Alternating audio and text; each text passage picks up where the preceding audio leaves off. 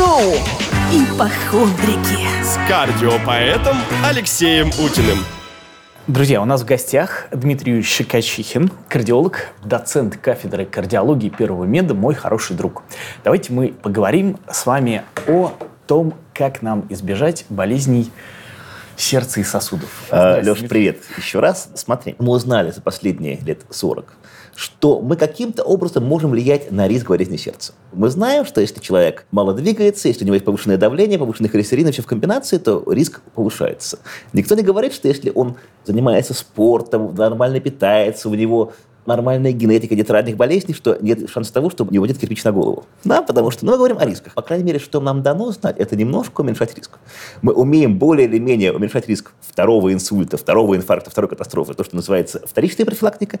Чуть хуже, но все-таки умеем уменьшать риск в какой-то степени первого события. Это простые, довольно простые вещи здоровый человек, что ему нужно в первую очередь сделать, чтобы не пойти по этой дорожке? Потому что мы знаем, что основная причина смерти россиян – это сердечно-сосудистые катастрофы, инсульты, инфаркт. Правильно же? Как вообще во всем мире, на самом деле. Если говорить об обычном человеке, сразу исключаем, есть, есть семьи, где где-то до 50 лет в каждом поколении инфаркт и инсульт. До 55 лет у мужчин, до 65 лет у женщин. Это отдельная история, мы об этом не говорим, это требует особого внимания. Это группа повышенного риска, требующего а, хорошего контакта с доктором, обычно с кардиологом либо с терапевтом, начиная с 30 лет. Если у человека в семье кто-то э, погиб, это первые родственники, родственники первой линии, да? Погиб, Погибли. либо перенес инфаркт, либо инсульт, до либо 50, шунтирование. До 50. 55 лет у, у мужчин и 65 лет у женщин, это верхний порог. Угу. То вот эта ситуация, да, где-то с 30 лет надо появляться периодически у кардиолога, чтобы понять, э, есть ли какие-то факторы, которые можно заранее уменьшить. Какие факторы? Вот, что надо нам посмотреть? У нас только два оружия для уменьшения, два с половиной, для уменьшения риска старения сосудов и, и преждевременного развития атеросклероза. Mm-hmm. Это вовремя начать лечить повышенное давление, и тут тоже есть разные истории, э, разные цели. Второе – это снижение холестерина при помощи статинов. Угу. Да, потому что даже если он нормальный, но если есть, даже если холестерин нормальный, но есть крайне высокий риск, у нас нет другого инструмента, который мы можем использовать, как снизить даже нормальный холестерин. И это более или менее работает. Не гениально, но значимо. А вот э, с какого возраста надо лечить давление? В том-то и беда, что давление крайне редко ощущается. Головная боль связана с давлением процентах в пяти. Другое дело, что часто на фоне мигрени или другой, другой головной боли повышается давление, но это не есть гипертония. Когда мы бегаем, когда ты делаешь стресс-тест, например, у пациента, часто видишь, что давление повышается до 200, это нормально. Да. От давления 200 на 100 умереть очень сложно. Согласен. Да, во время стресса, паники, э, интенсивной нагрузки, родов. Угу. Давление повышается, это нормально. А мы о чем мы, почему мы боимся? Когда есть долгое, пролонгированное действие повышенного давления, недели, дни, недели, месяцы, и сосуды испытывают повышенное давление изнутри, то ускоряется развитие атеросклероза, то есть поражение сосудов, поражение головного мозга, риск деменции, риск инсультов и так далее. Поэтому гипертония – это такой большой фактор риска. Риски начинают увеличиваться примерно с давления 125, но мы знаем точно, что там, где давление больше, чем 140 на 90 и выше, и оно пролонгировано, то в этой ситуации, чтобы уменьшить риск 10-летний, 15-летний, 20-летний, mm-hmm. нужно чего-то делать. Поэтому, если говорить о людях возрастом примерно 35-40 лет, то да, окей, примерно раз в неделю, раз в месяц, раз в три месяца давление можно мерить. Сейчас э, появились новые американские рекомендации, американской и уже европейские. На и уже неделе. европейские на прошлой неделе. Вот этого я, кстати, не знал. Про то, что то давление, которое раньше считалось нормальным, мы говорили, все как у Гагарина. У Гагарина, э, там, у Юрия Алексеевича 120 на 80 было давление. Вот, но оказывается, что 120 на 80 это уже повышенное давление, а 130 на 90 это уже гипертония по новым американским рекомендациям. Но неврологи э, говорят, что они не согласны с этим, что давление у пожилых людей особенно должно быть там 140 на 90, 90, и у них жизнь облегчается в таком случае. Как вы э, Тут все очень непросто. Начнем с того, что, о чем говорят рекомендации современные. У людей высокого риска, когда давление меньше, чем 140 или меньше, чем 130, риск еще меньше. Но это не обозначает, что если у человека давление 135 на 80, ему надо давать лекарства. Потому что если начать лечить лекарствами от повышенного давления людей с давлением 135-145, то есть то, что раньше называлось повышенное нормальное давление, то толку ноль. Лекарства не работают в этой ситуации. Понятно, что там, где давление больше, чем 130, это э, изменение образа жизни, это коррекция того, что, что можно скорректировать, mm-hmm. то есть снизить вес, дать какой-то уровень нагрузки не менее 150 минут в неделю. Снижение веса, борьба с курением и те ситуации, когда у человека уже была катастрофа, был инфаркт, был инсульт, опять же, у нас нет другого способа уменьшения риска, кроме снижения холестерина и давления, в этой ситуации мы пытаемся держать давление меньше, чем 130 на 90. Что касается пожилых. Каждые 2-3 года позиция о лечении людей за 65, за 75, за 85 меняется. То есть, что мы знаем сейчас? Что если пожилой человек, в общем, довольно здоров, активен, то если давление меньше, чем 140 на 90, прогноз его лучше. Но это требует двух исключений. Это требует первое, что человек хорошо переносит низкое давление, и второе, что он довольно сохранен, то есть не было больших катастроф. В этой ситуации позиция по лечению гипертонии более спокойная. В чем еще история? Есть быстрый эффект, есть долгий эффект. Когда много лет имеет место повышенное, повышенное давление, высокий холестерин и старение сосудов, то нарушается авторегуляция. Как только мы быстро снижаем давление, возникает головокружение, слабость, что-то еще. Угу. Это касается... Через, через какое время человек адаптируется? 3-4 недели минимум. Но это не во всех ситуациях. Бывают ситуации, когда, в общем, все равно даже через какое-то время невозможно поддерживать нормальное давление, в смысле меньше 140. А Но за, за это время он может успеть проклясть нас, э, крылых, сказать, может проклясть. вы, вы Но тут еще один момент, что самое отравить. главное, это не верхнее давление, а самый главный момент – это нижнее давление. После снижения нижнего давления меньше, чем 55, смертность повышается. Да, поэтому тут есть свой лимит. Попытки снижать более радикально были при болезнях почек, при диабете. И, в общем, пока считается, что со 130-140 это допустимо большинство барышень имеет пониженное давление, там меньше, чем 120 на 80, 110 на 70 и так далее. Они жалуются на свою жизнь, то есть им жить довольно тяжело в этой ситуации, потому что головокружение, при любой ситуации они бахаются в обморок, там чуть-чуть в душном помещении. Насколько это является проблемой, низкое давление? Гипотония, то есть низкое давление, это болезнь в законе. Нет, так, нет такой болезни. Нет такой это болезни. нормальное низкое давление. Понимаешь, в чем дело? Если человек весит 50 килограмм и ростом 160, у него не должно быть давления 120, 130. Обычно вся эта комбинация низкое давление, обмороки, такая слабость, дурнота, нелюбовь к корсетам, такой полухлорозный вид. И, и, и, и к балам еще. Да, да, конечно, конечно. А, это, это, это не болезнь. То же самое по поводу частого пульса. Да, есть такая ситуация, часто бывает у юных девушек, когда пульс 90, 95, 100 в покое. Это не опасно. У человека нет какого-то финального количества ударов в сердце. В медицине, когда мы лечим болезни, есть только две болезни, когда для нас важно урежать пульс. Коронарная болезнь сердца и сердечная недостаточность. В общей ситуации у нас нет необходимости урежать пульс. Но когда пульс мешает, что называется непропорциональная синусовая тахикардия, и это не связано с анемией, с болезнью щитовидной железы или с паникой, то какое главное лечение? Интервальные тренировки.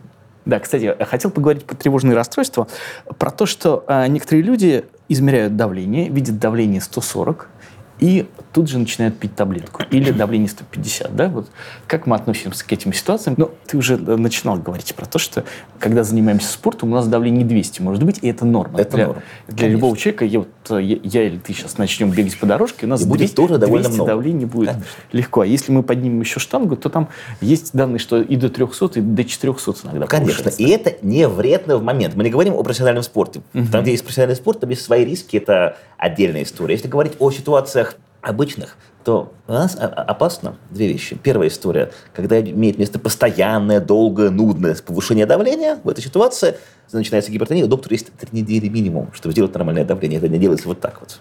Потому что резкие скачки еще более вредны, чем постоянное повышение. Другая ситуация редкая, когда имеет место резкое повышение давления, которое вызывает головную боль, тошноту или другие симптомы. Это хотя, гипертонический криз. Да, хотя, опять называется. же, буквально Пять дней назад на, на, на Европейском конгрессе кардиологов вышло новое стейтмент, постановление о лечении гипертонических кризах, где сказано, что если нет острой угрозы для, для жизни, то есть там э, инфаркт, отек легких и так далее, страстей катастроф, то быстрые таблетки не нужны, лечим как обычную гипертонию. Другая история, что часто бывает повышенное давление на фоне тревоги, боли, вторичного эпизода какого-нибудь, mm-hmm. да? Тяжелого похмелья, например, или других воздействий то в этой ситуации повышенное давление, оно вторичное. Мы убираем боль или убираем панику, и давление снижается. Ну или просто надо попить водички, Но, ну, дать времени, ну, да, да, и если, если дело не доходит до болезни, конечно. Угу. Поэтому любые быстрые интервенции, там, там глюкокапотена, еще что-то, если нет каких-то больших жалоб, а просто набирали давление, то лучше ничего не делать. Тогда другой момент. Вот человек, он занимается здоровым образом жизни, у него очень маленький индекс массы тела, он каждый день там пробегает 10 километров, и тем не менее давление высокое. Вот с чем это связано? И обидно быть человеком с избыточным весом и иметь высокое давление, но еще обиднее быть спортсменом и иметь высокое давление. Ну, много причин, на самом деле. Если мы говорим про какие-то общие тренды в распространении, это имеет отношение к общему, но в каждой ситуации совершенно разная. Мы знаем, например, один из самых мощных факторов развития гипертонии – это низкая масса тела при рождении. Дети, которые родились очень маленькими, у них исходно часто дефицит клеток в почках, дефицит нефронов, и у них чаще развивается соль-зависимая гипертония.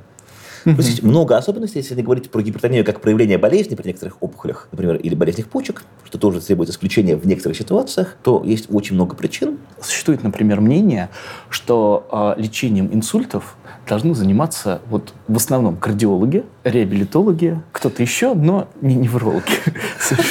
Какие опасные темы Как вы считаете? Ну, ты знаешь, что так как инсульт обычно это кардиоваскулярная катастрофа, то кто занимается снижением риска повторной кардиоваскулярной катастрофы? Конечно, кардиологи. Конечно. Потому что инсульт в подавляющем большинстве случаев это либо проблема с артериями, либо проблема с сердцем, либо что-то непонятное, криптогенное. Но опять же, э, те протоколы, то, что мы умеем, это снижать давление, снижать холестерин, разжижать кровь и еще кое-что открывать всевозможные дырочки. Этим занимаются обычно кардиологи. кардиологов а, больше мы это, умеем, мы это умеем делать. Знаний в этом мы, мы не, а, мы не С другой стороны, понимаешь, в чем дело? Когда инсульт или после инсульта развивается вторичная эпилепсия, кто этим должен заниматься? Да, безусловно, Конечно, безусловно невролог. не неврологи, эпилептологи, да. Огромное количество людей боятся препаратов от холестерина, препаратов статинов. Дмитрий, ты занимаешь такой вот... Э, я этом люблю статины, не, не скрывай свою любовь, ты занимаешь такую промежуточную позицию, можешь ее озвучить? Смотри, что мы знаем? Опять же, мы не говорим о людях, у которых был инфаркт, инсульт, либо шунтирование, либо какая-то проблема. Там, где что-то уже было, без вариантов.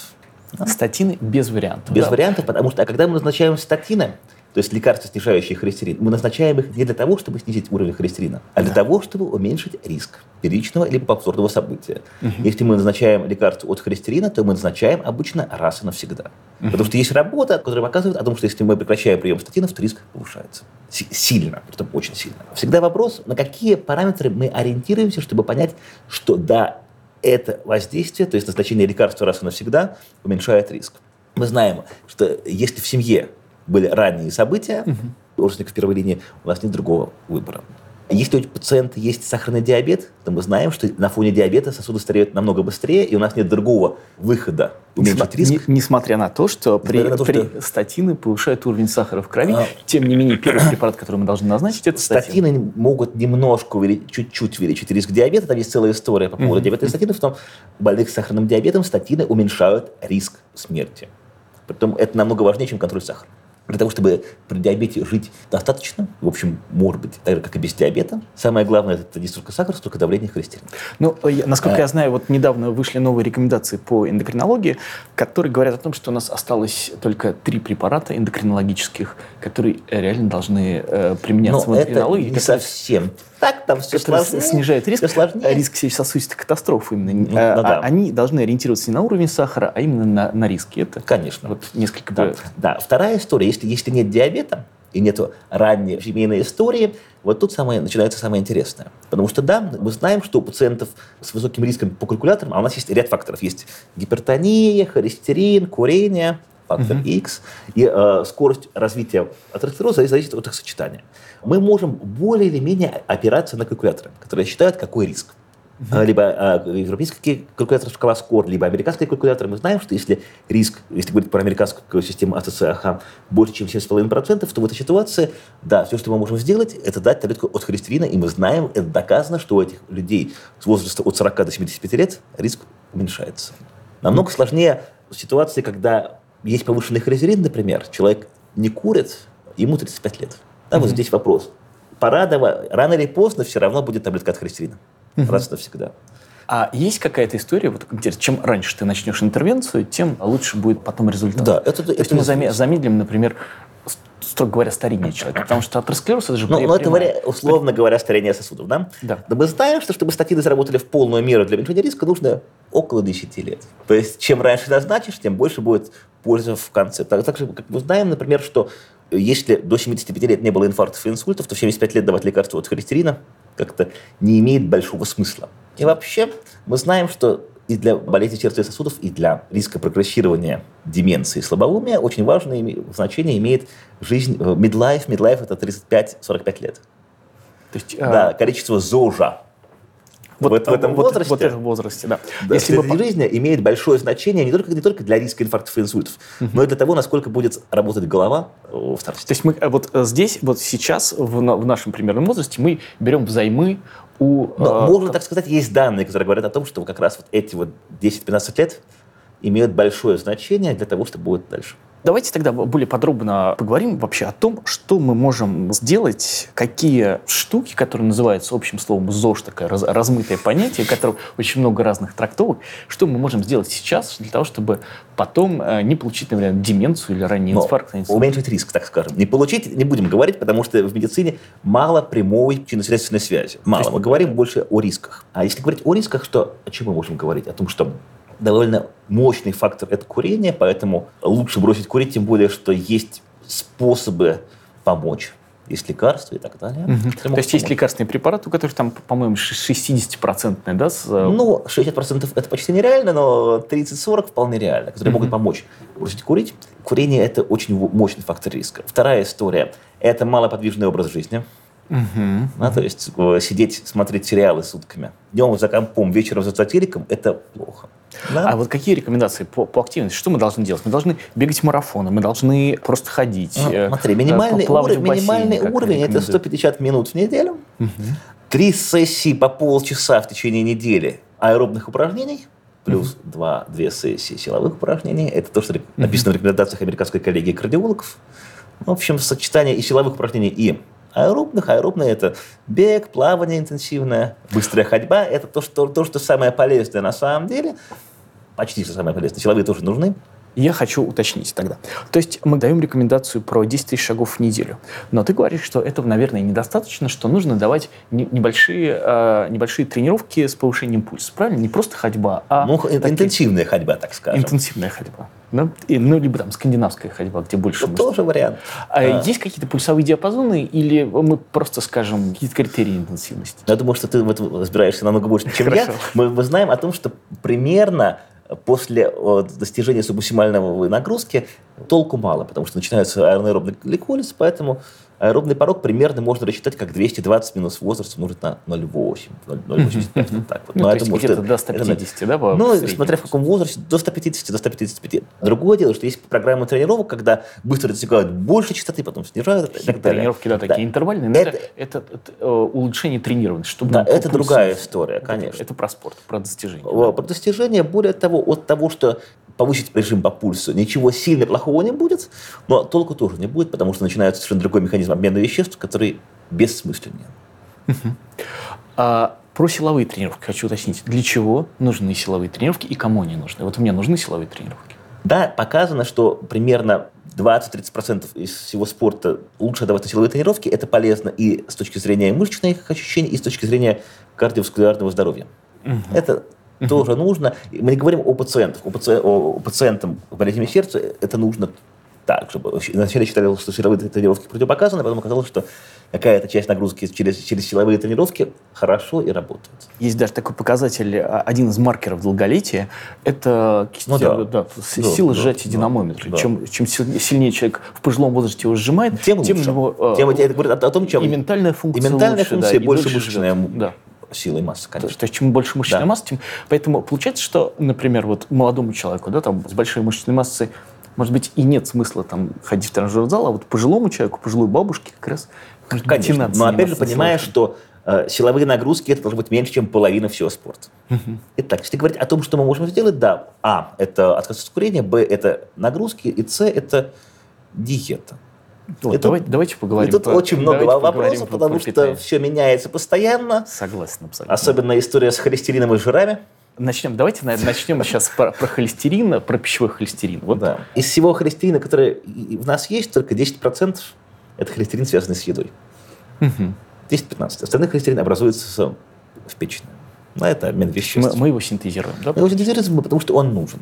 То есть, если я сейчас перестану есть, есть яйца и стану есть только брокколи, я снижу свой уровень липидов. Другое дело, что если ты ешь очень много углеводов, и очень много получаешь, очень много энергии, мало ее тратишь, и толстеешь, то да, если ты уменьшишь количество еды и похудеешь, то холестерин будет ниже. Потому что на фоне избыточной массы тела синтез холестерина повышается. Другое дело, опять же, холестерин вреден не сам по себе. Что мы знаем? Если есть другие факторы риска, есть поражение артерии изнутри, внутренней оболочки артерии, есть дырка, куда входит холестерин. Поэтому угу. мы смотрим все сочетание. Да? Угу. То есть а, не сам высокий холестерин вреден, а какое-то сочетание... Сочетание факторов. с другими факторами риска. Если говорить о холестерине, то последнее, что было показано, о том, что уменьшение общего колоража и уменьшение количества углеводов снижает холестерин.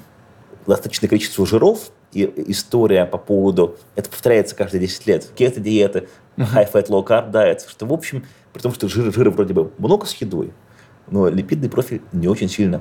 Но недавно, недавно была опубликована статья по поводу кето-диеты. То есть э, сначала некоторое время считалось, что кето-диета – это прям хорошая история, но оказалось, что снижение ниже 40% калорийности пищи за счет углеводов тоже резко увеличивает э, риски сердечно-сосудистые и кардиоваскулярные да. риски. Да, то есть то, что вы выше 70 и то, что ниже 40, 40 это плохо. Это все плохо, да. То есть получается, что углеводов должно быть 50-55%. Не толстеть на самом деле.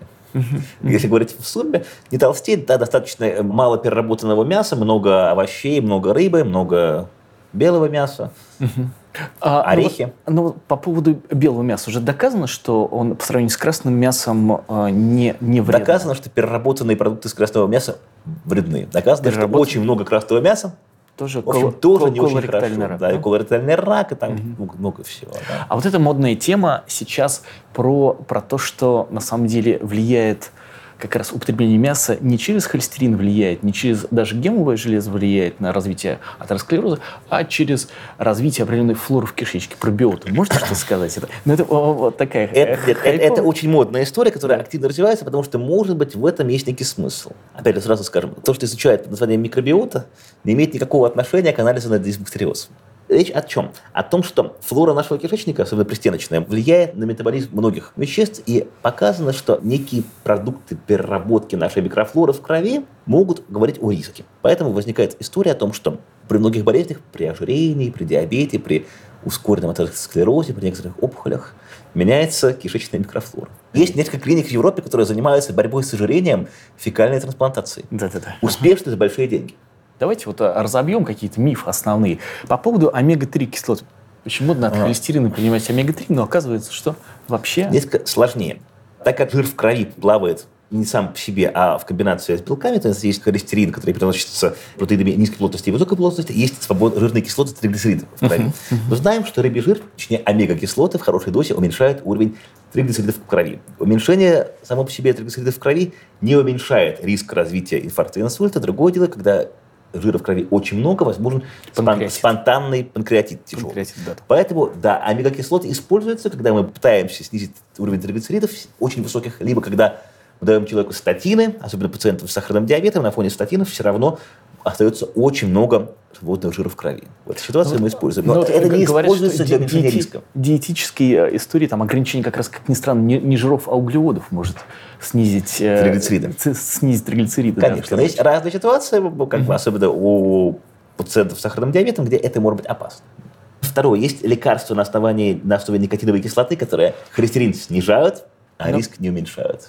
Там риск э, поражения печени. Ну, большой есть, да. да. Есть лекарства, снижающие холестерин и триглицериды фибраты, которые уменьшают холестерин немножко, снижают триглицериды, но риск не уменьшают. То есть э, как раз статины, они снижают холестерин и снижают, риск. снижают риск. Есть еще, они, еще, еще видимо, за счет каких-то механизмов, за, за счет ну, других ну, механизмов. Ну, может, за счет того, что они более сильно снижают уровень плохого холестерина. Но это все обсуждаем. Или воспаление. Ну, или воспаление, с воспалением есть вопросы. Да, и так как у нас огромное количество людей, их просто не заставишь пить лекарства, потому что они считают, что химия, она разрушает их печень, которая является самым главным органом, но они готовы есть, ну, есть кстати, все по, природное. По, по поводу печени и статинов тоже все не так просто, потому что на самом деле значимое поражение печени бывает крайне редко. Нет, э, это, это, это давно это уже доказано, очень что редкая история. то, что хорошо для сосудов, Цирроз, хорошо для цирроз, печени. Более того, больным с циррозом печени статины можно назначать, если есть показания. Да-да-да. И прям очень жесткие вещи. Другое дело, что... Почему я все время говорю, почему моя позиция по поводу назначения статинов для первичной профилактики довольно консервативная. Потому что это лекарство, которое мы назначаем раз и навсегда на всю жизнь. У нас должны быть достаточно веские основания, чтобы 40-летнему или 37-летнему молодому человеку или девушке здоровый угу. дать лекарство на всю жизнь. Давайте еще про да. аспирин. Вот, например, с экранов телевизора очень часто говорят, для профилактики пейте аспиринчик. Там кто-то прям во всеуслышание заявляет, и все, все пьют аспирин, приходят. И чем это может закончиться? Так это... А, смотри, аспирин сыграл большую роль в приличной профилактике в течение последних 30 лет. Об этом, Очень уважаемый. Но мы знаем одну вещь, что, и для этого есть большие данные, что в настоящее время на фоне хороших лекарств от гипертонии, на фоне применения статинов, аспирин не уменьшает риск первого инфаркта, первого инсульта, но немножко увеличивает риск кровотечений. Угу. Поэтому аспирин почти исчезает из первичной профилактики. Тромбаз, кардиомагнил, все... А первичная аспирин. профилактика, давайте уточним. Первичная профилактика до первого инфаркта, до первого инсульта. Все, что с вами до происходит. До первого дозентирования. Все, что Это, условно говоря, лечение здоровых. Угу. Ну, условно а там, здоровых, там, там, где да. чего-то было, если был инфаркт или инсульт, да, аспирин нужен. Это мы знаем. А в ситуации, когда ничего не было, Угу. Да, статины работают, снижение давления работает, а аспирин не работает. Давайте э, скажем про все остальные БАДы э, быстренько. Что там у нас есть? Чеснок. Что? В топочку? В топочку. Витамин Е в топочку. В топочку. Да, Бета-каротин в топочку. То есть все антиоксиданты, они даже увеличивают риск, да? Особенно у курящих, да. У курильщиков э, увеличивают риск сердечно-сосудистых да. катастроф. Большие дозы витамина С. Туда же. Туда же. Так. Что э... еще? Что у нас еще есть из таких? Биотин, витамин В так, так. В общем, в общем случае тоже в топочку. Но есть ряд ситуаций. Есть ситуация, когда повышенный уровень гомоцистеина в крови. История с фолиевой кислотой – это спорная история медицины, которая исследуется. Мы знаем, что в Америке последние 10 лет добавляют фолиевую кислоту в пищу. Это уменьшает риски развития дефектов плода у женщин. И, как, может быть, немножко уменьшает риск инсультов. Мы знаем, что добавление фолиевой кислоты в Китае уменьшает исследования уменьшает риск инсультов. Но в общем случае пока выводы не неоднозначны. Это за счет гомоцистеина. И да. а, недостаток фолиевой кислоты да. Э, с чем может быть связан? Э, и, и витамина В12, B12 да, еще? конечно. Но да. это разные вещи. Фолиевая кислота и B12. Да. Дефицит фолиевой кислоты связан прежде всего с тем, что низкое количество овощей. Кратенько, B12, витамин, витамин D. Расскажем про них?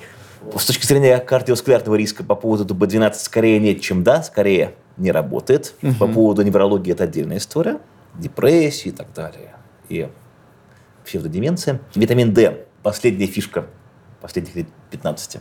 Всех, а, насколько, вли, насколько влияет витамин D на риски болезни сердечных сосудов, мы не знаем. Но, ну, Пока мы, вроде мы, бы неплохо. Мы согласимся, что у всех недостаток, да, у большинства людей. Ну, в северном полушарии, да. В северном полушарии недостаток да, света. Да, да, да. Вот. А в солярий ходить не стоит, потому что... Может, вредно. Потому что вредно. Витамин D пока безвреден. Да. Подождем еще лет 20 придут новые данные. История про соль, калий, кальций, магний. Прекрасно, там, да. О том, что да, если говорить про healthy food, про диету, связанную с уменьшением риска болезни сердца, то знаем, что чем меньше натрия, тем меньше риск гипертонии. В общем случае, хотя мы знаем, что только треть гипертоников соль-зависимая. Да. Да, поэтому Но мы... если мы совсем ограничим соль, вот просто исключим ее вообще из хлад... не будет. Хлорид натрия, не будет толку. Толку даже будет. Э, там есть данные, что повышаются даже риски, да? Ну, может быть, там меняются немножко гормоны, потому что есть одно племя в Южной Америке, э, которое живут на территории, где нет соли вообще. И у них гипертония встречается, потому что там очень много некоторых нейрогормонов. А вот, вот эта история про то, что препараты э, калий и магния принимать, есть, есть смысл вообще? Если в еде нормальное количество магния, и особенно калия, то риск гипертонии меньше. Поэтому сухофрукты и орехи должны быть. Ну и э, кратенько про такие препараты, как карвалол, волокардин. К сердцу не имеет никакого отношения, Никак. но хорошие противотревожные, сильные препараты. Вызывающие тяжелую зависимость, да? Ну, зависимость от карвалола встречается, но намного реже чем зависеть от героина. Например, да, конечно. Или от алкоголя. Ну, в общем, ну, в общем да. Это старая немецкая пропись. Хорошо. В те времена, когда не было современных лекарств, да, и когда Фрейд лечил всех опиумом, когда морфий было хорошее лекарство, и был люминал, первое лекарство, которое появилось в начале века. И, я не знаю, знаете ли вы о, о таком ну, сейчас движении, называется биохакинг. Э, люди пытаются продлить свою жизнь, пьют разные БАДы, которые доказывают свою эффективность. Разная степень доказательности от работы на мышах до ну, очень, очень, Это очень сложно доказать, понимаешь, в чем дело. Польза БАДов, как и их вред, очень сложно доказать. Да, я, я, я понял. Э, но да. мне кажется, что, собственно, вот кардиологическая профилактика это и есть, э, собственно, биохакинг. Потому что мы... Если... Это одна из них, да, то есть мы знаем, что... Если мы будем контролировать уровень давления, мы уже там до 5-7 э, лет жизни добавляем. Но риск того, что будут большие проблемы, меньше. Что ж, хорошо. Спасибо, Спасибо спасибо, большое. Спасибо за интереснейший рассказ. С нами был Дмитрий Юрьевич Щекочихин, кардиолог, кандидат медицинских наук, доцент кафедры кардиологии Первого медицинского института. Спасибо. Спасибо. Шоу «Ипохондрики». С кардиопоэтом Алексеем Утиным.